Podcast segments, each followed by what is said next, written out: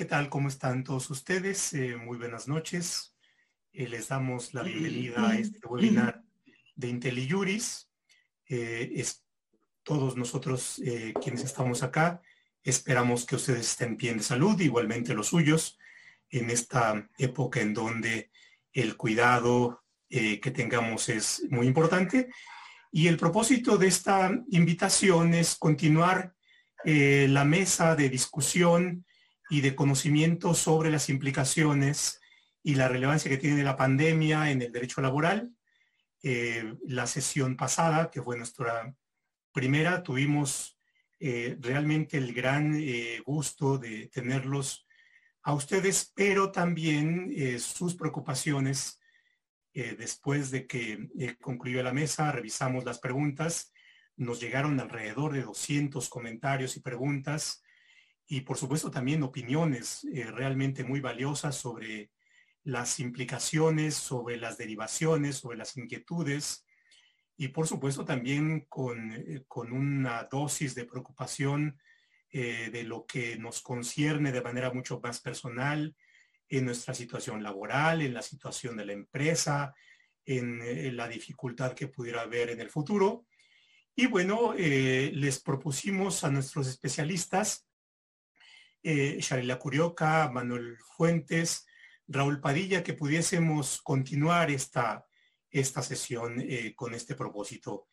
Lo que veremos el día de hoy sería una serie de temas que son aquellos que pudimos agrupar a partir de sus preguntas, de sus comentarios.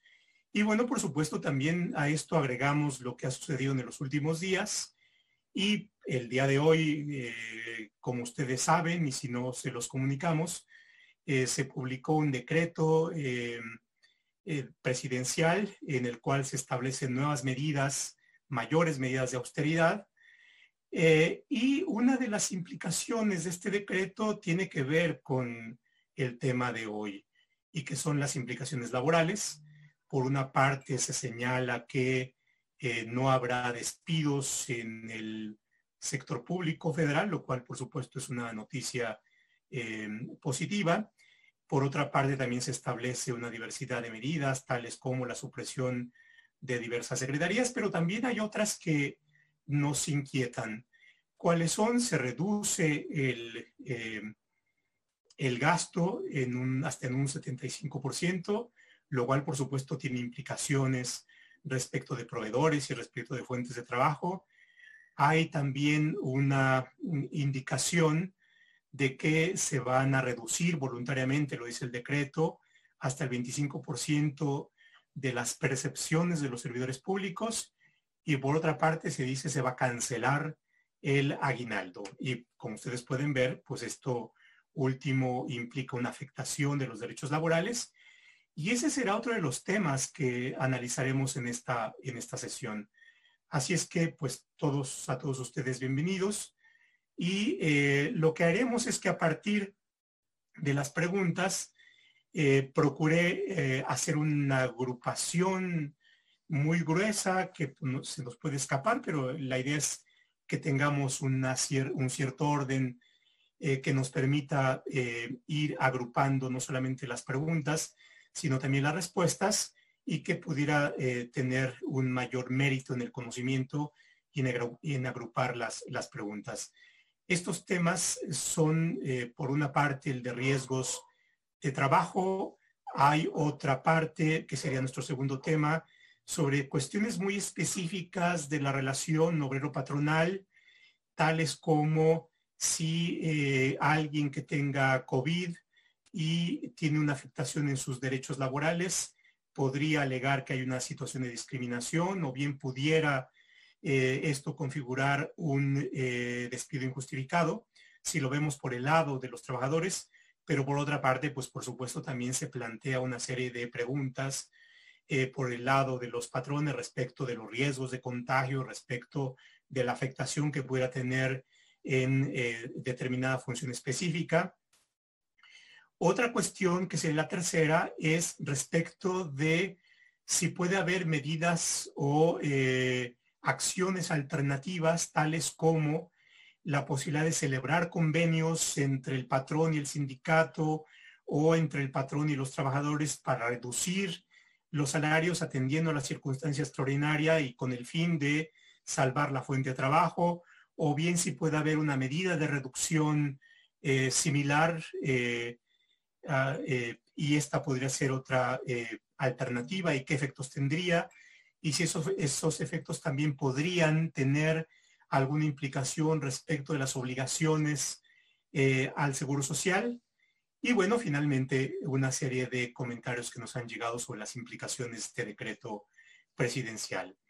Entonces, este es el propósito de agrupar las las preguntas, por ejemplo, eh, tendríamos, entre otras eh, cuestiones, una de LG Stylos que dice si la asistencia a las labores de, por tipo de servicio prestado a un encuadre en el riesgo laboral eh, para efectos de una emergencia de salud, ¿qué consecuencia tendría esto en la relación obrero-patronal?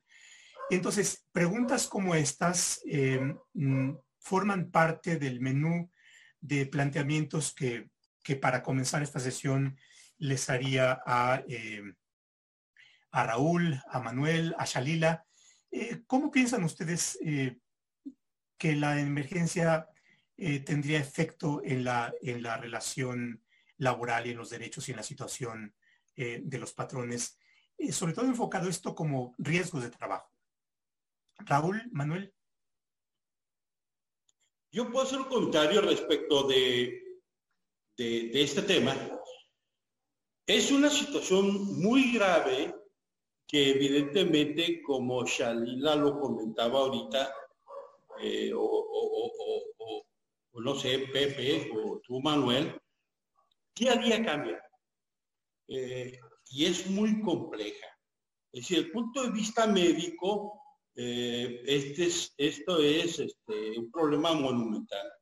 ¿Qué, impactos tiene laboralmente? Como, como preguntaba ahorita Pepe, o sea, e, esto es discriminación. Si, si un trabajador es detectado en, el trabajo eh, que está contagiado de coronavirus, eh, la verdad es, es una desgracia, pero además, de acuerdo con la ley, recordémonos, recordemos que los patrones dentro de otras obligaciones tienen eh, la obligación de conservar las instalaciones eh, higiénicas y libre de cualquier elemento de contagio.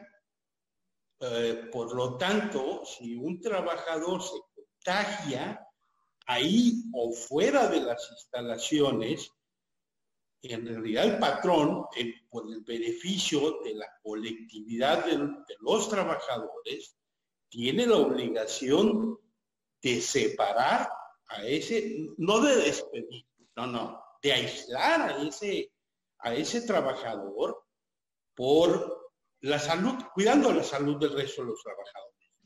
¿Por qué si no lo hace, incurre en una responsabilidad que establece la ley del trabajo en, que el resto de los trabajadores podrán rescindirle a ese patrón el, el, contrato de relación de trabajo y demandar el pago de una indemnización porque los puso en riesgo. Entonces, ese quisiera que fuera un primer acercamiento a ese tema. Ahora, una de las cuestiones que vemos todos los días es, por ejemplo, la situación de los médicos del Seguro Social, de hospitales públicos o también de hospitales privados, cuya, cuyo trabajo tiene que ver con el contacto directo. Y por supuesto eso implica un riesgo, pero hay una otro elemento eh, que, que se agrega aquí a la problemática y es si les están dando o no el equipamiento, la protección adecuada para enfrentar ese riesgo. Y eso, por supuesto, eh, puede ser un déficit en el equipamiento que le da eh, un hospital privado o que le puede dar el Seguro Social o que le puede dar una institución de salud. Eh, por ejemplo, en ese tipo de casos, Shalila, Manuel, ¿qué les podríamos, laboralmente, cómo, cómo lo podríamos abordar? Shalila. Sí. Eh, sobre este tema me parece que hay eh, dos cuestiones que tendríamos que estar mirando. la temática de la seguridad social y el impacto en las relaciones laborales. A mí me parece que en efecto el sector que en este momento está sufriendo más los efectos de sus derechos humanos es precisamente el personal médico. Em, hace rato me informaban que ya en varios estados de la República eh, trabajadores han presentado amparos precisamente por la falta de administración de pues, sus equipos de protección. Y esto porque finalmente, aun cuando se ha anunciado de que se está dando equipamiento, la verdad es que eso no es tan cierto, sino se da esto a cuentagotas y es un, es un tema muy complicado porque incluso eh, el propio Sindicato Nacional de Trabajadores del Seguro Social ha tenido que comprar cubrebocas, eh, protección para los propios trabajadores ante la falta de responsabilidad inmediata del Instituto Mexicano del Seguro Social. Pero este tema del efecto de la seguridad social es una cuestión muy preocupante porque eh, el, coronavirus como tal a partir de este circular del día 3 de abril que emitió el propio Instituto Mexicano de Seguro Social, lo considera como riesgo de trabajo para aquellos trabajadores que están directamente inmiscuidos eh, con motivo de su trabajo y pueden sufrir un contagio. Pero también hay otros trabajadores que eh, podrán estar dando un servicio de transporte o en almacenes o atendiendo al público y que también pudieran recibir este escenario. Pero eh, este circular que emitió el Instituto Mexicano de Seguro Social es limitada porque solamente los protege aquellos que tengan una vinculación directa en el trabajo. Pero ocurre que, y como se haya mencionado, al menos un 30% de las empresas que deberían ya no laborar están laborando y muchos de sus trabajadores obviamente están desprotegidos. A mí me parece de que por el solo hecho de que estén trabajando y que en el trayecto de su casa a, la empresa o de regreso puedan sufrir un contagio, por ese solo hecho tendrían que estar eh, recibiendo la protección como, como riesgo de trabajo. El que se reconozca así traería como consecuencia que se les pague el 100% de su salario. Como enfermedad general es el 60%. Y obviamente pues es una situación eh, muy complicada porque eh, en este momento es una situación en donde muchos trabajadores no tienen la protección adecuada. Y bueno, ¿Qué va a pasar con aquellos que no tienen seguridad social y que sufren eh, este contagio y que pueda haber un efecto en sus relaciones laborales? Entonces, a mí me parece que este tema es fundamental y que ah, hay, un escenario en donde ha habido una falta de responsabilidad del Estado para realmente hacer efectivos los mecanismos de protección a los trabajadores y que efectivamente no estén condicionados de manera alguna. Serían mis primeras ideas que yo plantearía sobre este tema. Muchas gracias, Manolo. Eh, Shalila, ¿alguna reflexión al respecto? Sí, es muy importante lo que comentaba el licenciado Manuel con respecto a la diferencia que hay que se considere como enfermedad general, como, no, como lo teníamos, a con esto nuevo que el Seguro Social determinó que ya no es enfermedad general, sino que se puede llegar a ser riesgo de trabajo. Y lo más importante son los pagos para la gente, ¿no? En una enfermedad general, pues los tres primeros días, como él bien señalaba, nadie le va a pagar. A partir del cuarto día el subsidio que comenta el licenciado. Entonces, también hay que considerar que a estas personas pudieron contagiarse derivado de este trabajo como para que nadie les pague su salario y les paguen un subsidio a partir del cuarto día. Con estas eh, enmiendas en donde ya se puede llegar a considerar un riesgo de trabajo, la realidad es que los trabajadores quedan un poco más protegidos porque finalmente todas las actividades esenciales sí tienen la obligación de salir y sí tienen obligación de llegar a sus trabajos. Entonces, por más que queramos eh, poner todas estas medidas de la sana distancia, de todo lo que han estado haciendo. Si uno tiene la necesidad de salir a la calle, usted se encuentra que todavía al día de hoy hay mucha gente caminando y en, trayecto a sus, a sus labores. Entonces creo que fue muy oportuno determinarlo como un riesgo de trabajo para que los trabajadores efectivamente puedan gozar del 100% de su salario. Claro, ahora la situación está poniendo ante una diversidad de posibilidades. Pensemos, por ejemplo, eh, en las actividades esenciales, pero también en los proyectos que el gobierno federal ha determinado como eh, prioritarios y que seguirán. Pensemos, por ejemplo, en Dos Bocas, en el tren, en el aeropuerto, en donde no es solamente la posibilidad de que continúen eh, funcionando, sino también es un mandato que deben continuar funcionando y por tanto hay una obligación de hacer, mm, en este caso hacia las dependencias públicas y por tanto puede haber una implicación de cumplimiento de contratos a los constructores, a los proveedores y demás.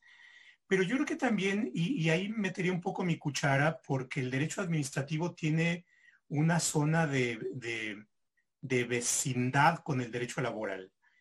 ¿Y, por qué? Porque si hay un deber de hacer y, hay una obligación derivada de una instrucción gubernamental, eh, entonces también el Estado mismo y las entidades públicas asumen ciertos deberes, que son deberes de cuidado, deberes de diligencia, de darle las condiciones adecuadas, dado que conocemos que hay un riesgo especial y un riesgo que puede poner en peligro no solamente la salud, sino también la vida. Y aquí se activa, y es una de las cuestiones que yo pensaba mientras ustedes eh, hablaban, mm, sobre la posibilidad que se pudiera dar si es que el Estado no garantiza eh, el, cuidado, las condiciones para disminuir el riesgo de contagio y por el contrario hay, una, eh, hay un incumplimiento de sus deberes, la posibilidad de demandas de responsabilidad patrimonial del Estado, ¿no? Entonces ahí, eh, y que la responsabilidad patrimonial del Estado, pues se, se, se, cuantifica de otra manera como una reparación integral, no solamente el eh, tiempo que no trabajó, sino eh, daño moral y una serie de, elementos eh, diversos. Y yo creo que es una de las implicaciones que, y tómenlo esto simplemente como una inquietud que, pueden, que también pudiera darse. Ahora, hay otra serie de, implicaciones mucho más individuales y que tienen que ver con algo de lo que ya abordaba Raúl y es, bueno, ¿qué sucede si eh, hay un despido de un trabajador eh, a partir de que tiene, eh, de que está contagiado de COVID? O bien si pudiera haber alguna medida que se pudiera calificar como discriminatoria en estas relaciones obrero-patronales. Ahí hay una serie de preguntas que fueron dirigidas a ti, Manuel. Me gustaría escuchar tu reflexión al respecto. Sí, mira, antes de eso, tú te referías a un tema muy importante en cuanto a las responsabilidades. Eh, como tú sabes, eh, existe un delito que es el deber de cuidado. Cuando hay una cuestión de falta de previsión, de cuestiones que pueden traer la afectación de la vida, de la salud de las personas, también hay una responsabilidad de funcionarios o del propio Estado como tal por, por no estar entregando los suministros correspondientes para la protección de la vida. Obviamente, incluso eh, la propia Ley General de Salud establece responsabilidades administrativas en ese ámbito. Y bueno, solamente quería anotar esta particularidad. Pero una cuestión que eh, estamos observando en los hechos es de que eh, una buena parte de empresarios, de patrones, y yo diría un 60% de ellos, eh, lo que están eh, eligiendo no es el camino de la ley o de convenios o de llevar a cabo algunas acciones en las cuales se pudieran establecer eh, situaciones en las que se fuera ante la Junta de Conciliación y Arbitraje y de mutuo acuerdo establecer condiciones de reducir salarios, algunas prestaciones de un acuerdo durante este periodo y sea de manera temporal.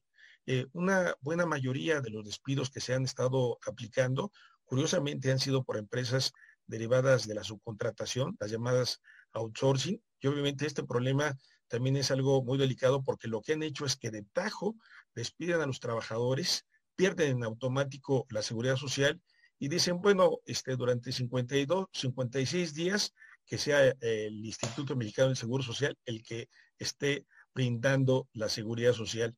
Y obviamente aquí los trabajadores tienen una, eh, situación muy delicada porque eh, eh, pensemos que algunos hubieran sido despedidos el primero de abril de este año y solamente tienen dos meses para poder presentar la demanda, primero de mayo, primero de junio. Y si la emergencia sigue continuando, el primer día de labores de las juntas de conciliación y arbitraje ese día va a haber miles y miles de personas formadas porque eh, la ley establece de que cuando cae en un día inhábil, que sería esto, se estaría presentando en el primer día hábil que esto sucediera. A mí me parece que es urgente que pueda haber una, una reforma a la ley laboral para que, en todo caso, estos espacios en los cuales eh, incluso han estado cerrando, cerradas las juntas de conciliación y arbitraje, se puedan trasladar, eh, se pueda correr el, el, plazo de prescripción para que los trabajadores puedan tener una mejor defensa. Hay muchos, muchos escenarios en este momento en donde las situaciones de desventaja de los trabajadores, poca información, eh, el acceso a las autoridades solamente es vía telefónica, las juntas de conciliación están cerradas, y entonces a veces algunos les ofrecen, he sabido, 200 pesos, 300 pesos con tres años de antigüedad. Dicen, si quieres, eh, ve a donde quieras, pero no vas a obtener nada más. Y entonces en este momento hay una situación de impunidad, de falta de autoridades efectivas que nos pueden dar una respuesta. Y la relevancia de que actúen las, los órganos de administración de justicia, gracias al comentario de Ricardo Soriano, eh, dice recordar que conforme al 42 de la ley, la enfermedad contagiosa del trabajador puede dar origen a una suspensión de la relación de trabajo, no se puede establecer como discriminación. Hay una buena cantidad de comentarios respecto de esto de Alejandro Martínez. Entonces sí se puede considerar riesgo de trabajo en actividades esenciales. Si se contrae COVID, contrario censo, si no es esencial, por consecuencia, no es riesgo profesional. Eh, mecánica de, la mecánica de calificación de riesgos es difícil en fin, hay, una buena cantidad de, inquietudes y preocupación por esto. Eh, Shalila, ¿cómo, ¿qué te parece el, Me perdí un poquito con lo que se Manuel porque por alguna razón no tenía yo señal y no, y no podía yo escucharlo, quedé fuera por unos instantes, pero en base a lo que usted está comentando, eh, es muy importante, de verdad es muy importante tanto para las empresas como para los trabajadores esta situación de si se determina riesgo de trabajo o no. Eh, hace ratito olvidé comentar lo que al considerarse riesgo de trabajo como tal, hay que recordar que se consideran los días como efectivamente elaborados para inclusive el reparto de utilidades, a diferencia de que si se tomara como una enfermedad general en donde se le van a descontar esos días para las utilidades en su momento.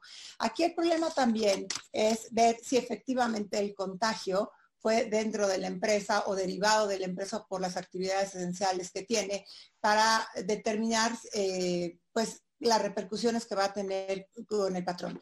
Siento que la, mayor, eh, la mayor fineza del asunto es que cuando el patrón detecte a alguno de sus trabajadores que están en esta actividad esencial que podría llegar a tener el virus por todas estas situaciones que nos han comentado, que empiezan a tener fiebre, que empiezan a tener tos, con algunas situaciones que yo lo detecto, pues inmediatamente sacarlo de las instalaciones y mandarlo a hacer el estudio. ¿No? Porque si yo lo dejo ahí porque necesito que esté, pues eh, ahí sí hay un, gran riesgo de un contagio, ¿no? Inclusive podría ser hasta una causal de rescisión de los demás trabajadores para el patrón, porque están poniendo en riesgo la salud de todos los demás trabajadores. Eh, también hay que tomar en consideración, y con esto acabo, eh, que el trabajador también tiene la obligación de que si se siente mal, le tiene que avisar al patrón en cuanto llega a la fuente de trabajo, porque yo creo que esto tiene que ser recíproco, ¿no? No podemos hablar que es solamente función del patrón, sino que también tiene que ser en función del trabajador. Si yo me siento mal, yo misma tengo que hablar con mi patrón al momento de ingresar para, eh, para decirle que me siento mal. Ahora, si ya me siento mal, con mayor razón ni siquiera debería de trasladarme para avisarle al patrón en esta situación de contingencia que tenemos. Sí, Raúl, bueno, pues una buena cantidad de implicaciones tiene esto, ¿no? Sí, es... Ay, perdón, me diste uso la palabra. Ah, perdón. Eh, sí, con relación a los trabajadores del sector salud, que según eh, nos ha llegado información, me refiero por la prensa, por, los medios este, masivos de comunicación, que en muchos casos, y como decía Manuel, no les están proporcionando el equipo de protección necesario en esos casos, eh, una de las obligaciones principales de los trabajadores es obedecer la orden del patrón. Porque si no lo hace, es una desobediencia que puede ser motivo de despido. En estos casos no es motivo de despido. se justifica la, desobediencia porque se está en riesgo. En cuanto al tema de la circular del INSS, rápidamente, no sé, no, no me gusta la forma sesgada en que como regla general se está considerando a los que no están en el sector salud, sino a otros trabajadores. Eh, se está considerando como una presunción de, riesgo de trabajo. Yo creo que eso va a dar pie a muchas, eh, muchas demandas y seguramente conflictos eh, de nulidad, porque va a ser muy difícil y va a ser un tema de, prueba sobre en qué momento ocurrió el evento. Pero bueno, esa es, ese es otro tema. El, el otro tema que traigo pendiente es qué es una empresa esencial. Después supongo que habrá tiempo de abordar. Sí, no, pero, pero adelante, ¿eh? eh porque nos da a, mí me parece que la designación que se hizo sobre empresas esenciales fue eh, como que muy caprichoso, ¿no? Eh, o sea, que sí y que no, y a raíz de qué. Es decir, la construcción de ferrocarriles es importante, de un aeropuerto es importante, este, un restaurante es importante, otras empresas, es decir, en el universo de, los negocios, como que eh, dijeron, este sí, este no, este me conviene, este no me conviene, y eso no se vale, no hay, no, hay por qué hacerlo de esa manera del Team Marín de Docking Way. Hay un tema de discrecionalidad en la Perdón, eh, sí, discrecionalidad es el término correcto. Exactamente. Hay una buena cantidad de preguntas, por ejemplo, esta de Oscar Cano, saludos a don Oscar, es cómo encontrar un justo medio. Hay patrones que no quieren correr, empleados eh, que quieren conservar el, empleo, pero por otro lado no hay ingresos para sostener la planilla laboral. Eh, por supuesto, nos plantea una cuestión eh, central, es decir, y yo recuerdo eh, que la vez pasada Shalila comentaba este, eh, digamos, a, partir de este tema, las alternativas que podrían encontrar trabajadores y patrones para poder eh, seguir caminando y, la posibilidad, por ejemplo, de establecer convenios. En fin, me gustaría ahí escuchar a Shalila para abrir este, este otro tema que nos plantea aquí nuestros, nuestros acompañantes en la reflexión. Muchas gracias. Pues sí, la realidad es que hay empresas que por más que quieren pagar los salarios a sus trabajadores, ya lo pagaron ahorita en abril sin que hayan tenido ningún ingreso. Me estoy refiriendo principalmente a las actividades no esenciales, como bien decía el licenciado Raúl. ¿Qué pasa? Yo no tengo ningún ingreso y tuve que pagarle a mis trabajadores durante 30 días el salario. No sé qué va a pasar a partir del primero de mayo, porque al día de hoy no nos han dicho cuál va a ser el lineamiento, ¿no? El 21 de abril nos dicen que se va a prorrogar todo este periodo hasta el último día de mayo, pero no nos dicen qué va a pasar con los trabajadores. Hay que tomar en cuenta que si fue una suspensión por emergencia de fuerza mayor y que tiene como indemnización máxima un mes de salario de los trabajadores, pues entonces a esas personas que tienen una actividad no esencial que no trabajaron, ese mes ya se tomó como una indemnización. Dicen, no, porque tú tienes que dar aviso a la autoridad. Sí, pero la autoridad no estuvo abierta hasta determinadas, este, la federal y la local, lo acaban de abrir hace dos semanas una y la semana pasada la otra. Entonces, bueno, hay mucha gente que ni siquiera sabe que ya está abierta para esas, para esas situaciones. No quiero confundir al auditorio en donde ya está abierta para que puedan ir, ¿no? La Junta, tanto federal como local, y aclaro, abrió única y exclusivamente para los convenios que se tengan que hacer entre los patrones y los trabajadores, para los pagos que ya estaban programados en algún juicio, ¿no? Tanto este, judiciales como extrajudiciales, en donde tal día me iban a pagar, la junta está cerrada y ahora ya no me pueden pagar, pues entonces sí. Y para evitar estos conflictos colectivos de naturaleza económica, poder hacer los convenios con los sindicatos o con la mayoría de los trabajadores. y obviamente las huelgas. Pero fuera de eso, ¿no? Las audiencias están completamente cerradas y eso es a lo que me refiero que ya realmente lo prorrogaron hasta el 30 de mayo, ya salió en boletín de ambas juntas en estos días que no se puede hacer nada hasta el 30 de mayo. Y ahí viene un punto de lo que comentaba el licenciado Manuel hace ratito de las prescripciones. Yo de aquí al último día de mayo no puedo presentar absolutamente nada en la Junta de, un conflicto individual, ni de una causal de rescisión, ni de un despido injustificado en un momento dado. Sí, Manuel, yo me acuerdo alguna vez que llegó un asunto laboral allá en Puebla y teníamos, bueno, era la audiencia esta de conciliación y el problema era la, es cómo se hace un convenio, ¿no? Entonces le hablé a Víctor Orozco, ¿te acuerdas de Víctor? Ahí en el Frente Nacional de Aguas Democráticos, y me decía, bueno, más vale un mal arreglo que un buen pleito, ¿no? Y, yo le preguntaba, y bueno, ¿qué tan malo puede ser el mal arreglo? Para tener un, piso, ¿no? En este caso eh, parece que nos enfrentamos ante ese tema, ¿no? Es decir, podemos arreglarnos de alguna manera reduciendo el salario, pero preservando la fuente de trabajo. ¿Qué tan malo podría ser el mal arreglo que el buen pleito, ¿no? Porque el buen pleito también ahí tiene otro, otra historia, ¿no? Sí, pues fíjate que en realidad ahorita lo que está ocurriendo con los convenios es, eh, están buscando que subsista la fuente de trabajo y subsista la relación laboral.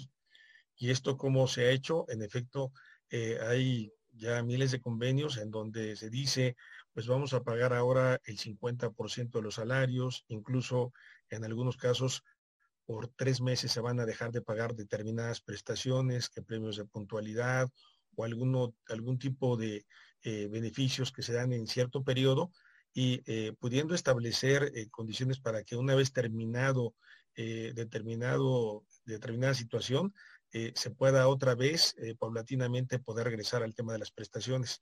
A mí me parece que eso es lo, más adecuado y cuando se ha llegado o se está llegando ese tipo de acuerdos, eh, son para resolver eh, la situación de ambos factores, el de la empresa como el del trabajador, y me parece que es eh, uno de los principales retos. las juntas de conciliación y arbitraje han tenido que abrir el área de, de convenios para estar buscando que pueda haber una legalidad al respecto y si es necesario un convenio, porque incluso para efectos del pago del seguro social, durante ese tiempo, si no se hace el convenio en ese ámbito, obviamente se va a tener que seguir cubriendo la parte relativa de las cotizaciones sobre el, ingreso original y no sobre lo del convenio. Entonces, eh, eh, existen muchas necesidades en ese ámbito. Yo, quería eh, también aprovechar esta oportunidad porque hace rato algunos de nuestros amigos preguntaba de que el artículo 42 trae como consecuencia la, por motivo del contagio la suspensión de los salarios y la suspensión de la relación laboral.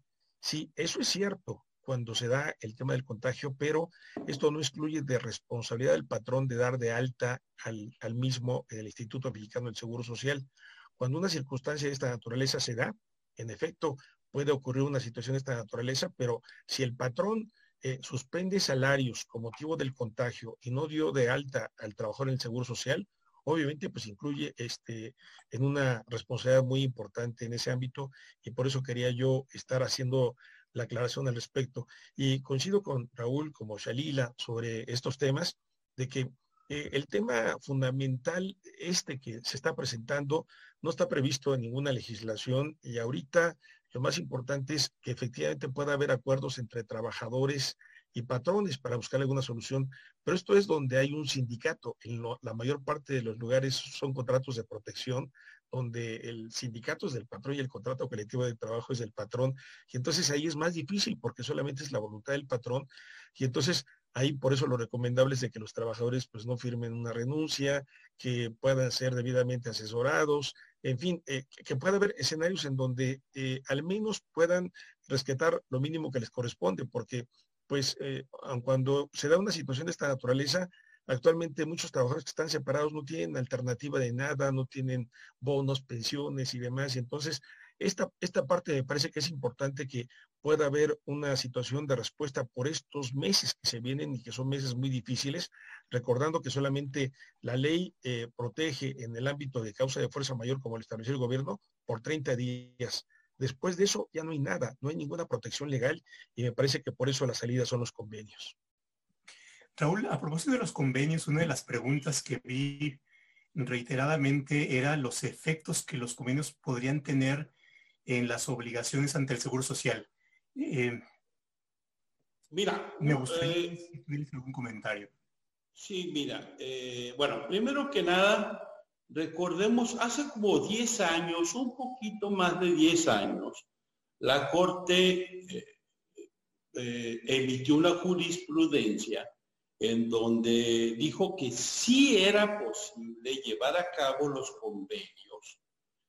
Eh, eh, los convenios en donde se redujeran prestaciones, siempre y cuando no fuera abajo de los mínimos de ley. Entonces, bajo, bajo esa premisa es que pudieran llevarse a cabo, celebrarse los convenios y, eh, eh, pero, pero yo creo que de manera privada, porque las juntas, como, decía Shalila, o sea, no está trabajando, entonces, ¿ante quién ratifico el, el convenio? Pero aparte, tenemos el problema de que las autoridades laborales están revisando con lupa los convenios y yo esperaría que no entorpecieran el proceso diciendo que como la coma esa iba en la otra palabra, no se aprueba. Entonces, me preocupa esa situación. Entonces, yo creo que la salida jurídica, como dice Shalila, como dice Manuel, es hacer los convenios, celebrar los convenios, porque de otra manera, si se hace como una medida unilateral eh, puede traer serias consecuencias para el patrón. Ahora, había que notificar al Seguro Social de esos cambios. Y también habría que ver cuál es el criterio, a ver si el Seguro Social al día siguiente no nos llega con una inspección diciendo, oye, tú estás bajando estás bajando salarios eh, de manera indiscriminada y por lo tanto ahí te vienen multas y recargos. Ese es el comentario que yo tendría sobre ese tema. Bueno, entonces ahí eh, eh, y el criterio de la Corte nos establece un punto importante, es decir, se puede bajar el salario, pero hasta cierto límite. Sí. Y, y, las, y los derechos laborales tienen una naturaleza especial como derechos fundamentales. Uno de los comentarios que veía, por ejemplo, aquí de Roberto Díaz Sáenz, las prestaciones son irrenunciables. ¿Qué opinan?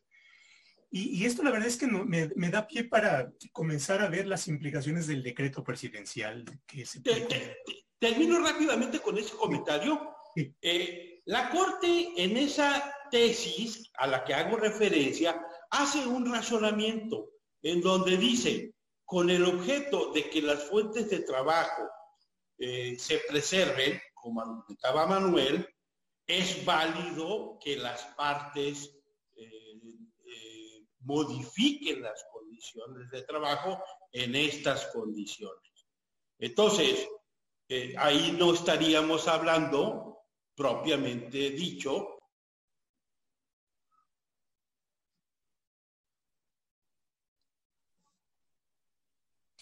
Creo que se perdió el sonido. Eh, no, te escuché. si quieres repetir. sí, digo que e, si en un convenio celebraron esas condiciones, no estaríamos hablando propiamente de una renuncia de derecho. Muy bien. Este, solamente una cuestión, este, Pepe, si me permite, sobre el tema de las prestaciones. Lo que pasa que sí son renunciables las prestaciones que estén por arriba de la ley. Las que están por abajo de la ley no son renunciables. Entonces, cuando se habla de la irrenunciabilidad de las prestaciones, tienen cierto límite en ese ámbito. Entonces, solamente para poder plantear, si, por ejemplo, alguien tiene 30 días de aguinaldo, puede reducir hasta 15 días de aguinaldo, menos de ese límite no se puede. Efectivamente. Y, nada más quiero comentar algo para cerrar el punto. Hay algo muy importante que dijeron los dos. Sí puedo hacer los convenios pero no necesito forzosamente tenerlos que ir a ratificar hoy en día ante la Junta de Conciliación y Arbitraje si son convenios eh, entre el patrón y el trabajador. La reforma laboral dice que los convenios ya no necesitarán irse a ratificar ni se van a tener que aprobar por la autoridad. Eso me da a mi patrón un amplio, porque veo varias dudas al respecto de lo que están preguntando, eso a mí me da una gran posibilidad de hacer los convenios con mis trabajadores. Eh, yo difiero un poco en cuanto a la reducción de del salario, porque obviamente no puede llegar pues, ni por abajo de la ley, pero ni por los mínimos, y sí me preocuparía mucho que el día de mañana, si se reduce tal cual el salario como tal por unilateralmente, pues es una causal de rescisión. Tendría que haber forzosamente un convenio hecho en donde las dos partes están haciéndolo para salvaguardar el centro de trabajo, ¿no? Que eso es lo que sería la justificación en parte de la jurisprudencia. Y que sí quede muy claro que puedo hacer convenios privados sin necesidad de ir a ratificar ante la Junta de Conciliación por la última reforma, ¿no? Al artículo 33 para que no todos quieran ir a hacer los convenios privados ante la autoridad. Gracias. Muy bien. A partir de esto quiero orientarles, si ustedes se dejan, al tema del decreto. tenemos un escenario bien interesante y, por supuesto a muchos nos preocupa em, en la situación de los servidores públicos. El decreto dice em, que voluntariamente se reducirá hasta el 25% de las percepciones a los trabajadores, a los altos funcionarios, comenzando desde los subdirectores. Eh, esto de voluntariamente eh, hay que interpretarlo en el contexto en donde son, pueden ser trabajadores de confianza. Eh, como trabajadores de confianza puede tener una situación precaria, habría que ver los del servicio personal de carrera, muy golpeado, por cierto. Y entonces ahí lo voluntario daría la idea, por supuesto, la semántica es, si estoy de acuerdo y acepto y quiero, entonces eh, puedo reducir mi salario. Si no, pues entonces tiene que respetarse. Y la siguiente parte es, eh, no es tan voluntaria y el frase es algo así como de igual manera se cancelarán los aguinaldos. Y bueno, por supuesto ahí viene otro tema de interpretación. El, el decreto no eh, es así como el ejemplo de claridad, de seguridad, de, de dechado de técnica jurídica y precisamente es una de las implicaciones. Eh, Manuel decía al inicio de esta sesión que que, le suscita una serie de inquietudes y preocupaciones. Así es que iniciaríamos contigo, Manuel, esta, otra etapa del, para, abrir el, debate. Sí, sí, muchas gracias. Pues mira, este, rápidamente por lo que esto significa, eh, eh, antes de las 5 de la tarde está publicando el mismo y solamente apuntaría algunas eh, cápsulas muy rápidas del tema. hace rato hablaba con nuestro amigo Gilberto Chávez que eh, de este tema y veíamos eh, esta situación de que en la parte, en la primera parte del, decreto, eh, está planteando que de conformidad con los criterios que rigen la eficiencia, honestidad, austeridad, etcétera, dice que sin duda nos afecta, propongo la aplicación urgente y categórica de las siguientes medidas. nos preguntábamos cómo es posible que en un decreto se proponga o se resuelve o se resuelve o, por qué se está haciendo esta propuesta. Y eh, la, otra, la otra parte eh, que tú señalabas eh, me parece muy importante porque allí señala que no será despedido ningún trabajador, pero no habrá incremento de personal. Y aquí lo que tú señalabas, de forma voluntaria se reducirá el salario de los altos funcionarios hasta en un 25% de manera progresiva.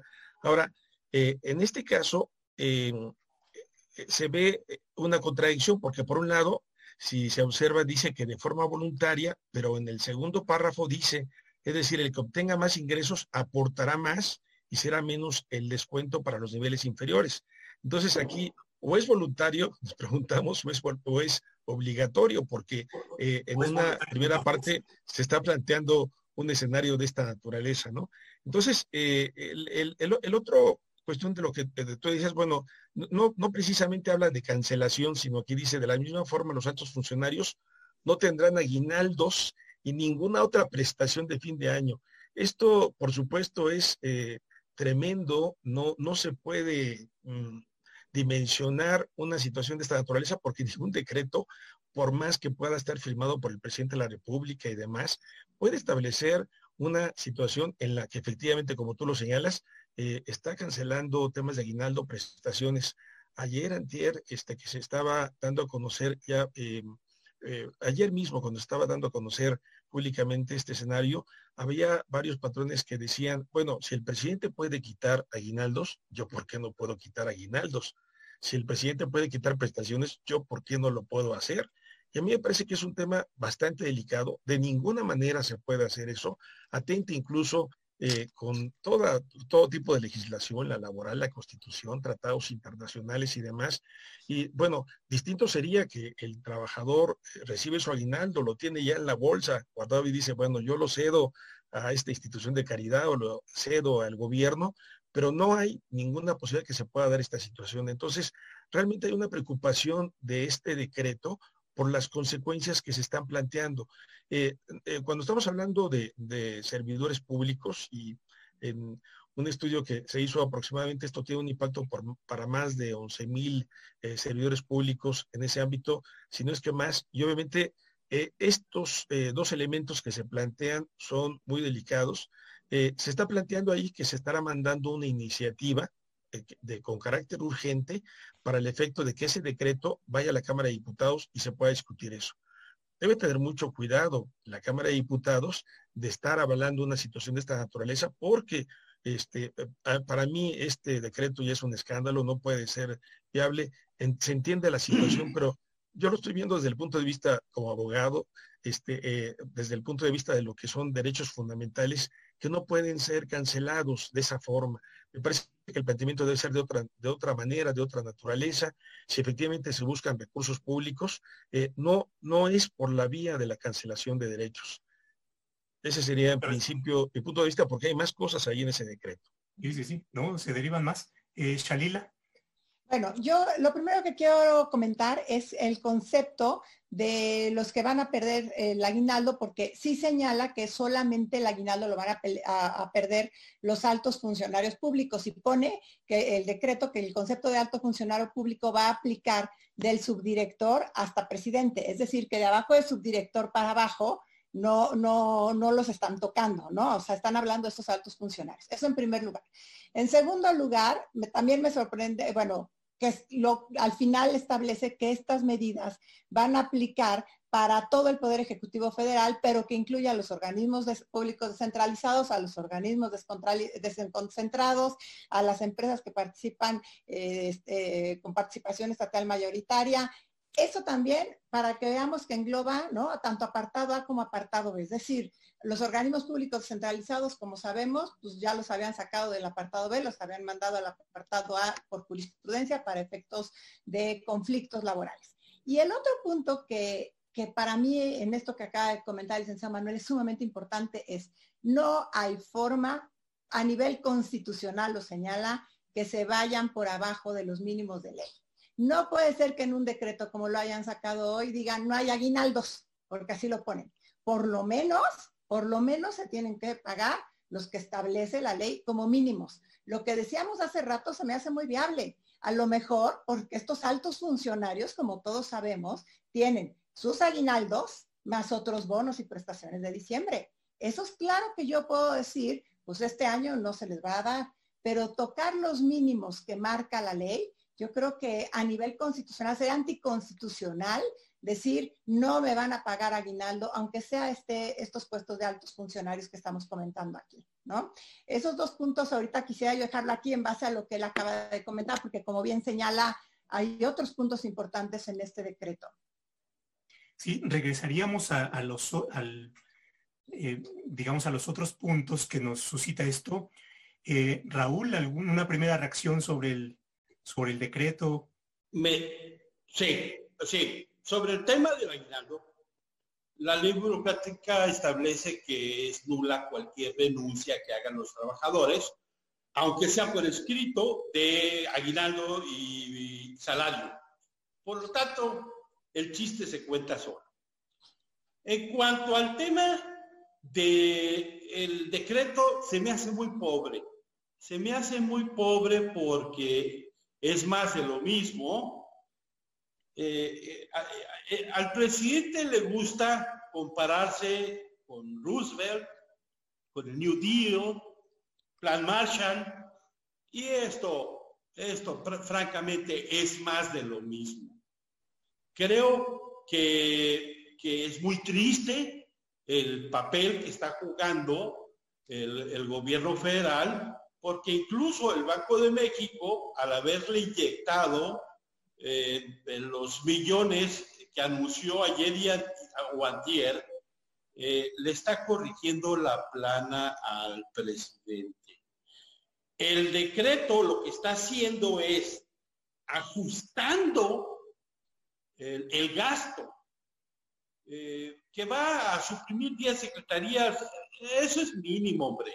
Realmente, una crisis como la que enfrentamos eh, está demostrado en, casos anteriores que la forma de superarla es un acuerdo de los sectores y gastando, no tratando de pichicatear derechos. Es una lástima que ahora se diga que no se van a despedir cuando ya despidieron miles de gente. Entonces, francamente, yo lo veo muy pobre. Eh, Manuel, desde la perspectiva de los derechos, el decreto es interesante, eh, interesante entre comillas, eh, porque aquí el gobierno y el presidente de la República tiene dos cachuchas. Tiene la cachucha del patrón, hay una relación laboral, hay derechos laborales, hay posiciones eh, de trabajador eh, patrón, pero por otra parte también es autoridad. Eh, la técnica con la cual se formuló el decreto, en estricto sentido y recurriendo a, a una apreciación más analítica, si el decreto se frasea como propongo o voy a proponer, eso significa una intención de que algo suceda en un momento posterior. Eh, y acudimos al diccionario de la RAE, ¿no? Eh, lo cual lo, distingue de un decreto en donde se preceptúa, se establecen obligaciones, derechos, hay una afectación. Y, después el transitorio dice, eh, y esto lo convertiré o anuncio una iniciativa que presentaré en tales condiciones. Entonces, ahí hay un problema de técnica, y, pero por supuesto un decreto es un decreto que no es decreto, diría el profesor Martín Reyes hoy en algún tuit. Em, en fin, hay, hay problemas de técnica.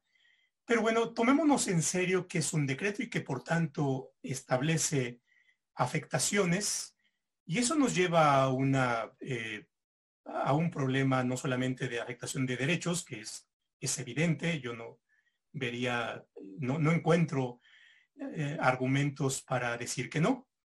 Eh, pero por otra parte, eh, también plantea problemas procesales. y por ejemplo, si yo fuese un trabajador, que lo soy, igual después te voy a buscar como abogado, es ¿qué, ¿qué, mecanismos de defensa? ¿Presento un amparo? ¿Me voy por la vía laboral? En fin, en, esa situación de, eh, si fuera patrón, pensaría en Shalila y en Raúl, pero no es el caso. Entonces, es, em, ¿qué, hacer? ¿Qué hacer ante esta situación? Y por supuesto, eso es una primera, eh, una primera reacción. Sí, en realidad, eh, lo que habría que pensar siendo servidor público y siendo trabajadores de confianza que no tienen estabilidad laboral, porque precisamente esos trabajadores están en el limbo. Si, si tú vas al Tribunal Federal de Conciliación y Arbitraje y dices yo fui cesado o separado por tal razón o demás porque no acepté la reducción del aguinaldo, pues en principio en el Tribunal de Conciliación y Arbitraje pues no aceptan tu demanda. Bueno, la acepta, pero finalmente el laudo va a ser en contra. Y después el escenario, si eh, son de organismos descentralizados, algunos del apartado A o del apartado B, pues el escenario es que dentro de tres, cuatro, cinco, seis o siete años pueda haber alguna respuesta en ese ámbito. El otro escenario es de que también existe jurisprudencia de que tú no te puedes amparar contra tu patrón cuando hay alguna afectación a tus derechos laborales. Eh, pero, sin embargo, cuando se trata de derechos fundamentales, habría que estar considerando de que sí existe esta posibilidad. Eh, también a mí parece que eh, los, los canales que se pueden establecer es de que en principio habría que estar esperando las discusiones ya en la Cámara de Diputados, porque desde mi punto de vista el decreto como tal eh, no podría ser aplicable. Es decir, si se intentara llevar a cabo, tiene eh, varios visos de inconstitucionalidad. Eh, hace rato que estaba revisando el documento, me preocupaba esta parte que tiene que ver precisamente con esto que dice textualmente. dice, eh, séptimo, tendrán trato excepcional la Secretaría de Salud, la Guardia Nacional y las Secretarías de Marina y Defensa Nacional.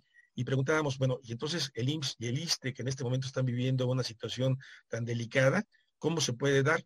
Y hay otra parte donde dice que se va a aplicar de manera rigurosa la Ley Federal de Austeridad Republicana y dentro de las cuestiones que se dice que estas medidas aplican, bueno, hay que llamar la atención de que a todo el Poder Ejecutivo, y que incluye organismos descentralizados, órganos desconcentrados, empresas de participación estatal mayoritaria y fideicomisos públicos. Y eh, solamente eh, planteo esta parte, lo que decíamos, el transitorio segundo dice, este decreto se convertirá en una iniciativa de ley que estoy enviando con carácter de estudio prioritario y en su caso de aprobación inmediata a la Cámara de Diputados. Pero eh, se está fundamentando en el artículo séptimo de esta ley de austeridad y fíjense lo que dice. Dice, primero, deben de abstenerse de afectar negativamente los derechos sociales de los mexicanos previstos en la Constitución Política de los Estados Unidos mexicanos y tratados internacionales.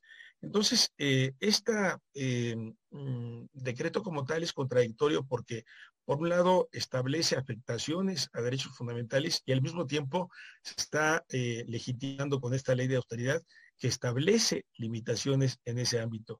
Bueno, obviamente los, los escenarios que se pueden plantear, me parece que hay eh, en los pocas, pocas horas que se está dando realmente una situación de rechazo, lo que se plantea es de que estamos de acuerdo que efectivamente el eh, gobierno pueda llevar a cabo todas las acciones necesarias para poder enfrentar esta crisis, esta pandemia, pero obviamente no cancelando derechos laborales. Esto no, no puede ocurrir, eh, ni siquiera en una dictadura pudiéramos estar pensando que pudieran ocurrir este tipo de situaciones, porque por decreto no se puede hacer eso. Son derechos históricos, son derechos sociales. Y aun cuando estamos hablando de trabajadores eh, de alto nivel, eso no importa sino las repercusiones que tiene. Esto, esto puede abrir la puerta para que más adelante así se vayan cancelando derechos y me parece que eso no se puede permitir, no se puede aceptar. La Cámara de Diputados debe llamar la atención a esto y hay formas para llevarlo a cabo, pero no de esta manera.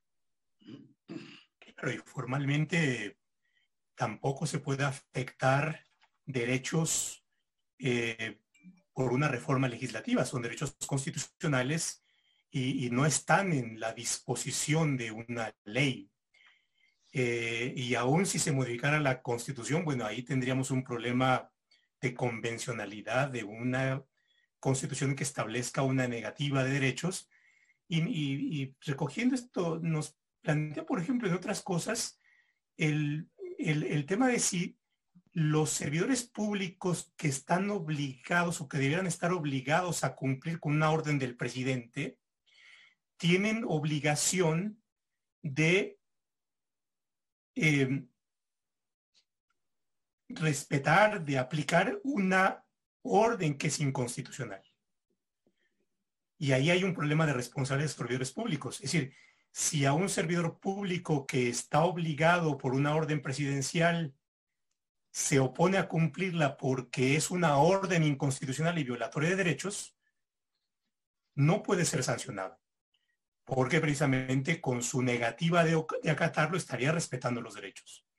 Y eso nos lleva a un problema de ineficacia eh, de las posibles sanciones que quisiera eh, imponer la Secretaría de la Función Pública para hacer cumplir este tipo de, decretos. Ahí, ahí se, eh, simplemente para plantearles una inquietud que surge desde el, derecho administrativo. pero, y ahí, Raúl, la situación que nos plantea es, es, complicada, ¿no? digamos, sería impensable que un patrón eh, por su propia decisión y, más cuando está obligado eh, por su juramento constitucional a respetar la constitución, a respetar los derechos fundamentales, eh, plantee una, una, serie de medidas de este tipo, ¿no?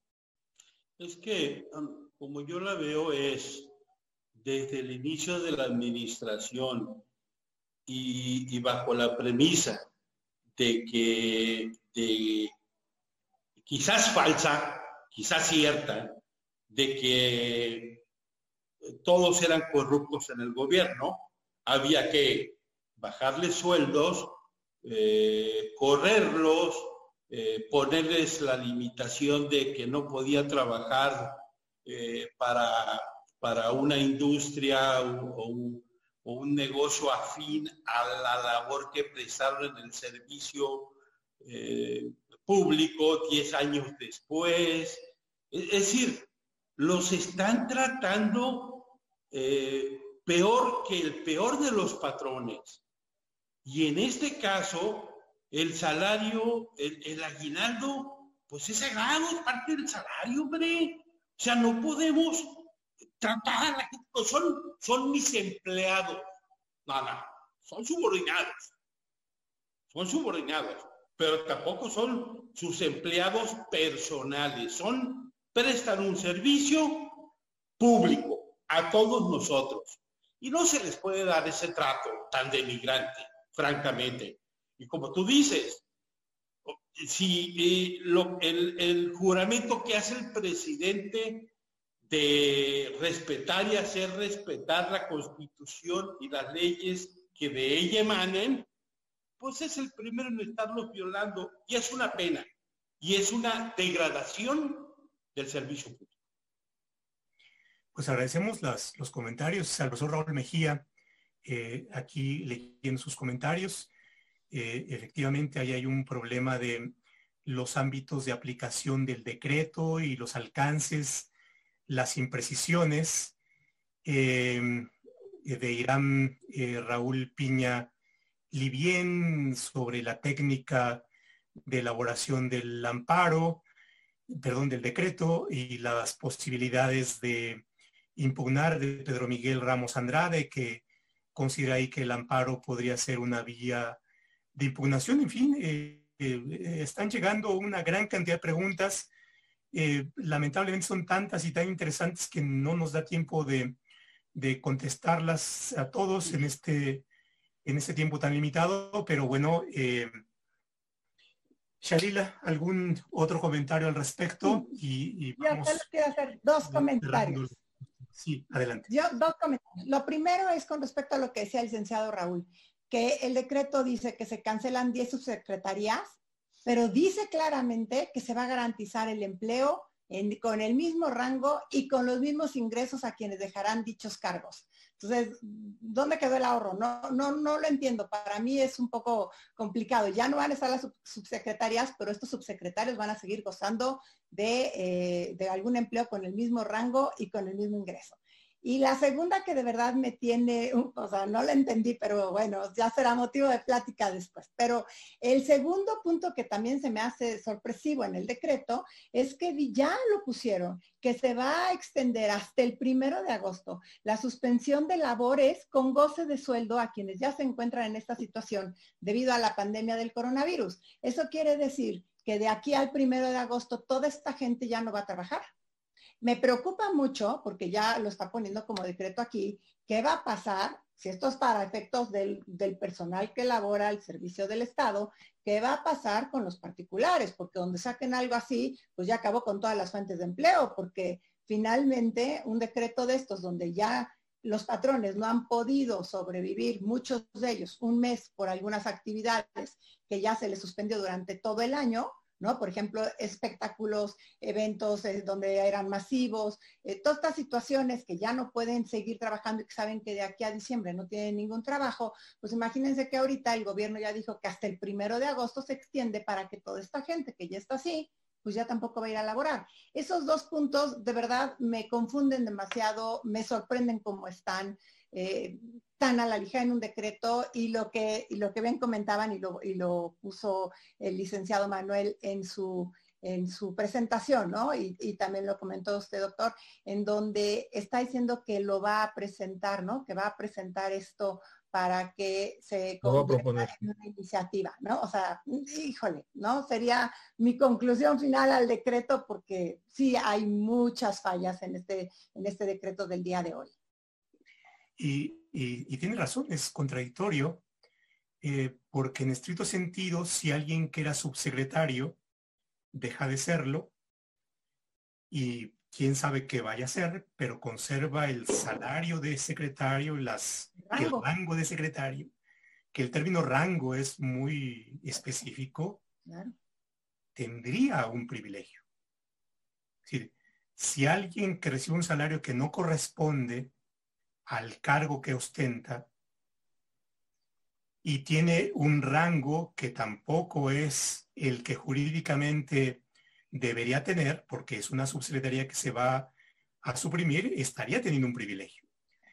Tendría un trato excepcional respecto de eh, aquello que debería suceder. Eh, entonces es una de las contradicciones ahí eh, adicionales que me parece que se presentan.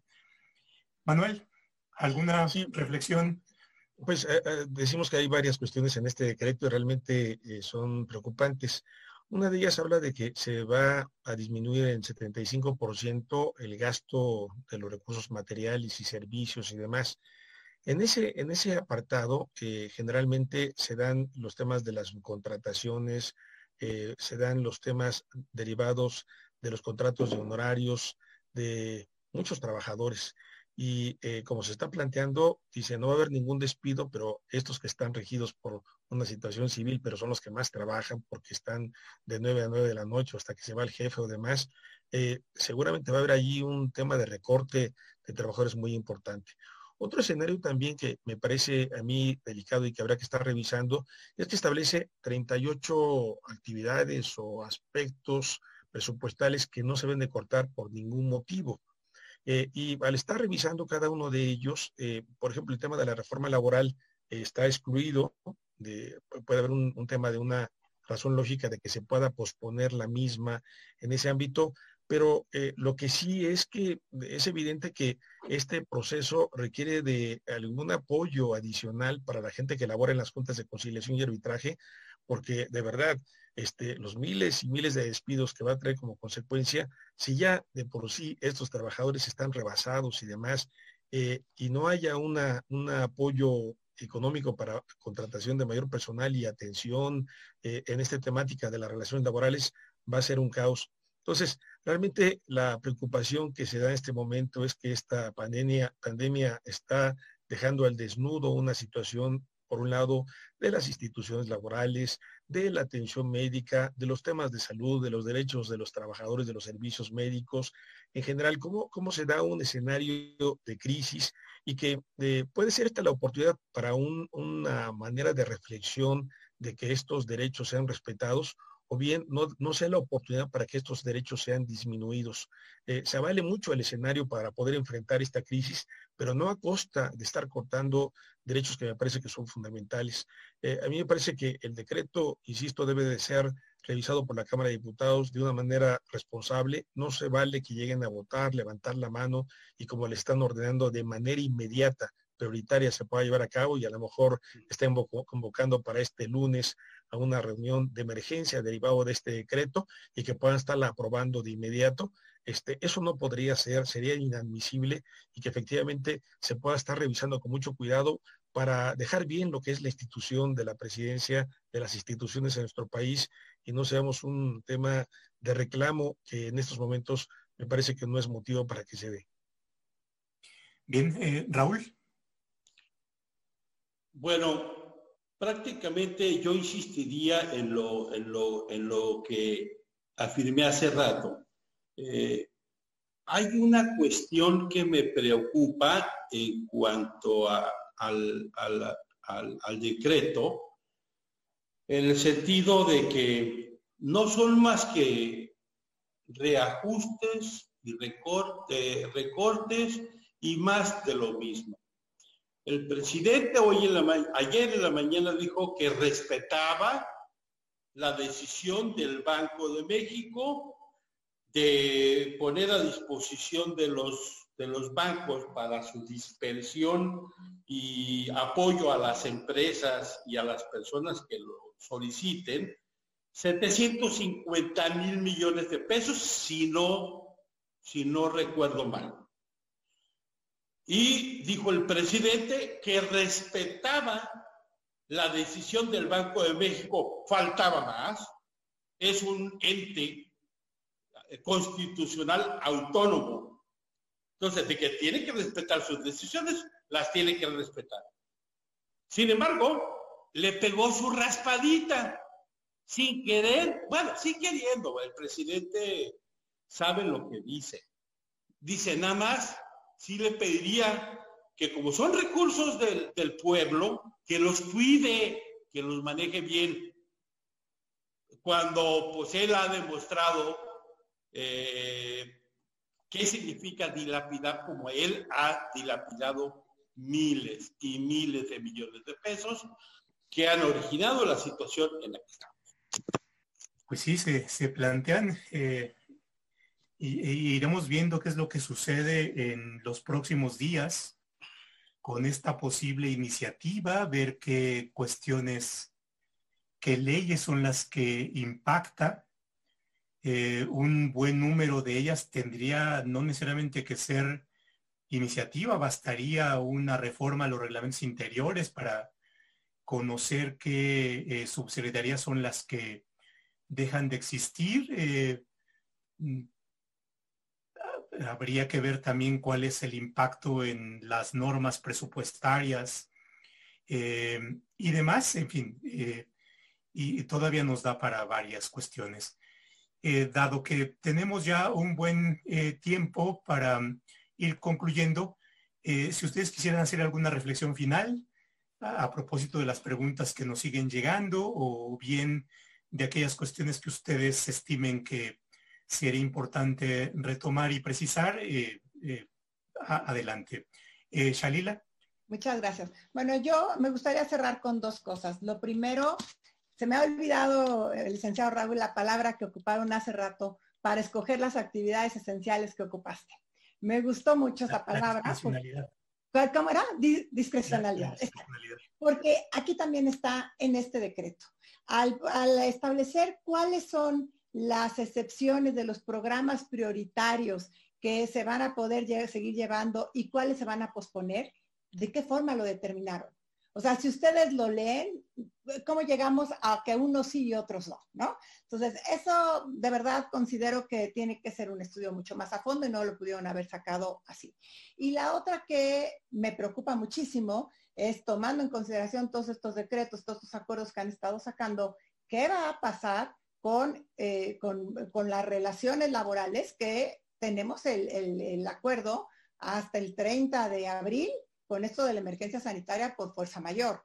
Ya, o sea, eso a mí me preocupa porque si van a sacar una situación como estas en donde pues ya aquí ya hasta podemos renunciar a, los a las garantías mínimas constitucionales, ¿no? Como está pidiendo aquí que no va a haber aguinaldos, que no va a haber prestaciones mínimas de ley, de verdad no sé hacia dónde vamos a llegar.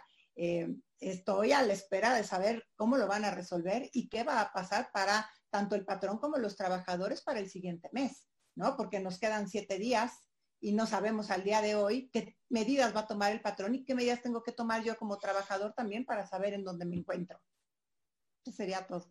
Muchas gracias, Shalila. En verdad, muy, muy valiosa tu reflexión. Eh, Manuel, Sí, pues mira, yo estaría señalando varias cuestiones. Me parece que este, esta fase en la que nos encontramos fundamentalmente tiene que ver con el tema de los trabajadores, los que tienen los mm, pues menos recursos y que ahora están perdiendo el empleo y algunos de ellos están siendo infectados eh, por este virus y que realmente la circunstancia tiene que ver, como ya comentábamos antes, de la temática de la seguridad social. Em, este, esta circular que comentamos nosotros eh, tiene la condicionante de que el trabajador tiene que acreditar eh, no solamente eh, que efectivamente está infectado del virus, sino que efectivamente certificar de dónde lo contrajo y demás. También habrá que revisar que no sea condicionado este tipo de situaciones si ya de sí esta circunstancia como tal está trayendo una afectación general y muchos tienen que estar laborando por necesidad, que no haya un condicionamiento para el tema del reconocimiento del riesgo de trabajo, pero al mismo tiempo no haya un costo mayor para las empresas en lo que significa el costo de un mayor riesgo de una prima, que esto también pueda significar un escenario. Me parece que también ahí debe de contemplarse un equilibrio, porque puede ser que la mitad del personal quede infectado y no hay una responsabilidad por parte del patrón, porque finalmente puede ser una labor esencial, estén todos protegidos aparentemente, pero ese virus sea pues eh, de una manera tan contagioso que no se pueda evitar. Y un segundo elemento, e, el tema del decreto que se ha comentado en esta segunda fase. E, es importante que la comunidad jurídica, que legisladores, que haya un acercamiento y discusión para que efectivamente en este escenario lo más importante es la conservación de los derechos, la conservación de los derechos humanos en este ámbito. Si bien eh, las instituciones que tenemos están ahora, suspendidas, no están laborando y algunos de ellos están llevando a cabo una acción, pues eh, yo diría heroica, inspectores que se están presentando a los centros de trabajo con el riesgo de estar contrayendo eh, la pandemia esta, obviamente también tiene que haber un, tema de, de comprensión en relación a que debe de haber un apoyo para ellos en ese ámbito.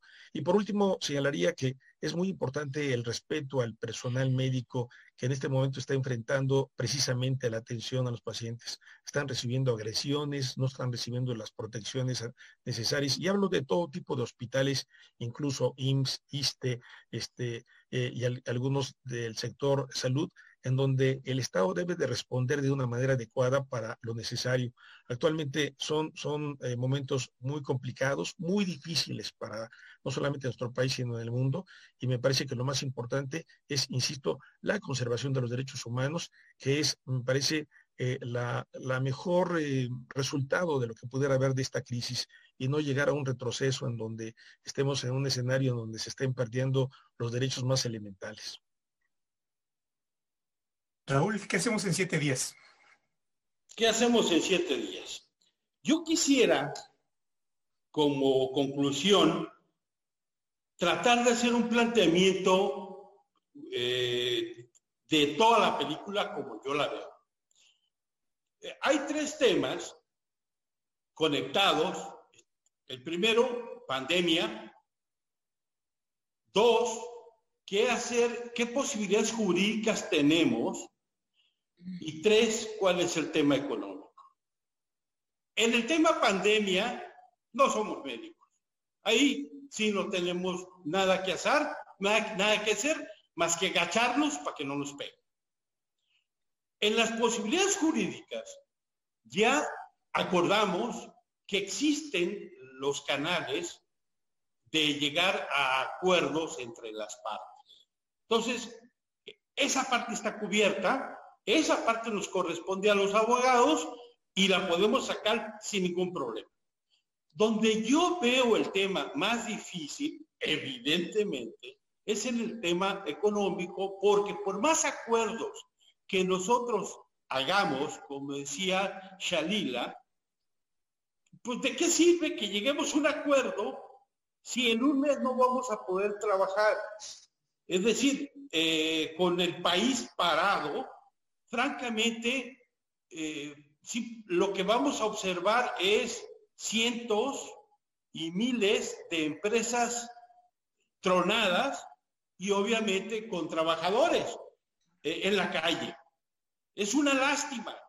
Muchas, eh, desde luego, como dice Manuel, habrá patrones abusivos, pero no, no, no son todos, no son todos. Muchos eh, tendrán que despedir a los trabajadores porque no pueden seguir pagando. Entonces, como colofón, yo insistiría, la única forma es un gran acuerdo de todo mundo. Creo que el presidente ayer dejó pasar una super oportunidad de unir a los mexicanos. Es decir, Mande llamar a todas las, a todas las cámaras, a todos los sindicatos, Vamos a sentarnos a trabajar. Ninguno podemos solos.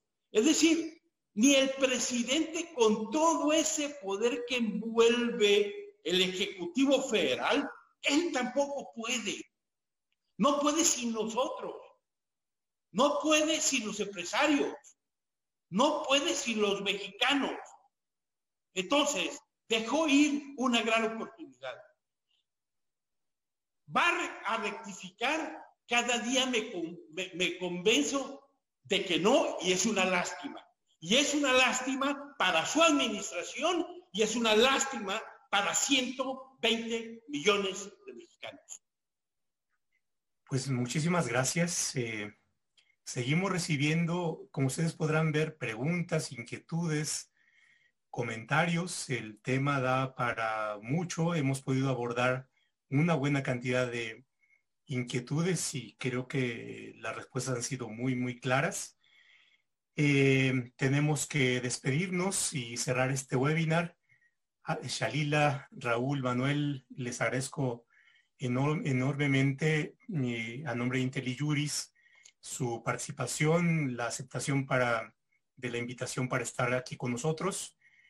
Eh, a todos nuestros eh, acompañantes acá, eh, que también hay muy buenos comentarios, siguen llegando preguntas, pero pues tenemos que concluir y estaremos presentes y pendientes en, en, lo que viene. Así es que pues muchas gracias a todos, cuídense, buenas noches, saludos a la familia y nos veremos por este lugar en los próximos días. Muchas gracias. Buenas noches. Buenas noches. Hasta luego.